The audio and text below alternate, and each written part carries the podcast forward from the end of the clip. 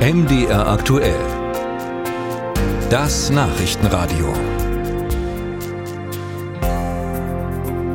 Seit neun Jahren wird ein damals kleines Mädchen vermisst. Inga ihr Name, ihr damaliger Wohnort Schönebeck. Für die Polizei ist das ein ungelöster Fall, denn wo die vermisste Inga abgeblieben ist, das ist bis heute ungeklärt.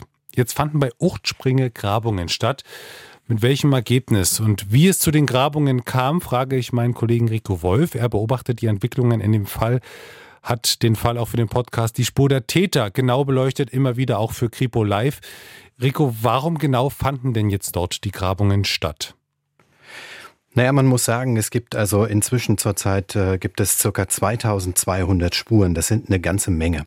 Die wurden abgearbeitet Stück für Stück in den letzten fast neun Jahren äh, leider ohne auf klare Hinweise auf Inga zu stoßen.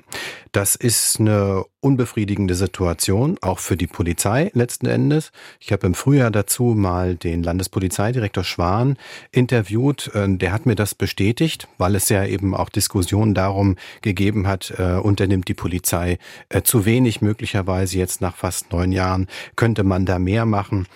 Und äh, es gab eine private Initiative daraufhin, die Hundeführer engagiert hat, spezielle Suchhunde engagiert hat. Das sind äh, Hunde, die darauf äh, spezialisiert sind, menschliche Kadaver kleinste Spuren von, von menschlichem Gewebe zu finden im Erdreich und das dann eben ähm, kundtun, dass sie da was gefunden haben. Aber warum haben das private Ermittler gemacht und nicht die Polizei?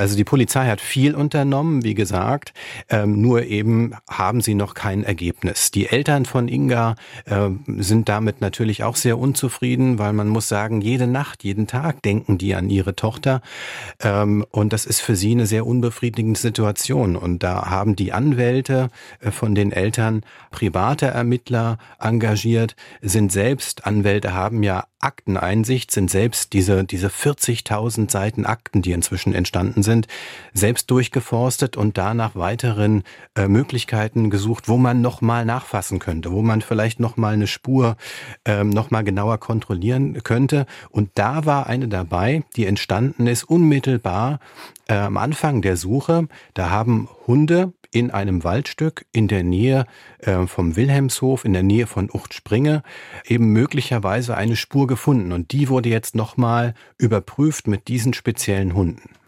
Und was wurde denn dann nun gefunden? Also welches Ergebnis haben diese Grabungen gebracht? Also ich habe gestern mit dem Staatsanwalt Kramer dazu telefoniert, ähm, auch mit Herrn Ripke von der Polizeiinspektion Halle. Es wurden kleine Knochenteile gefunden, wohl vier an der Zahl.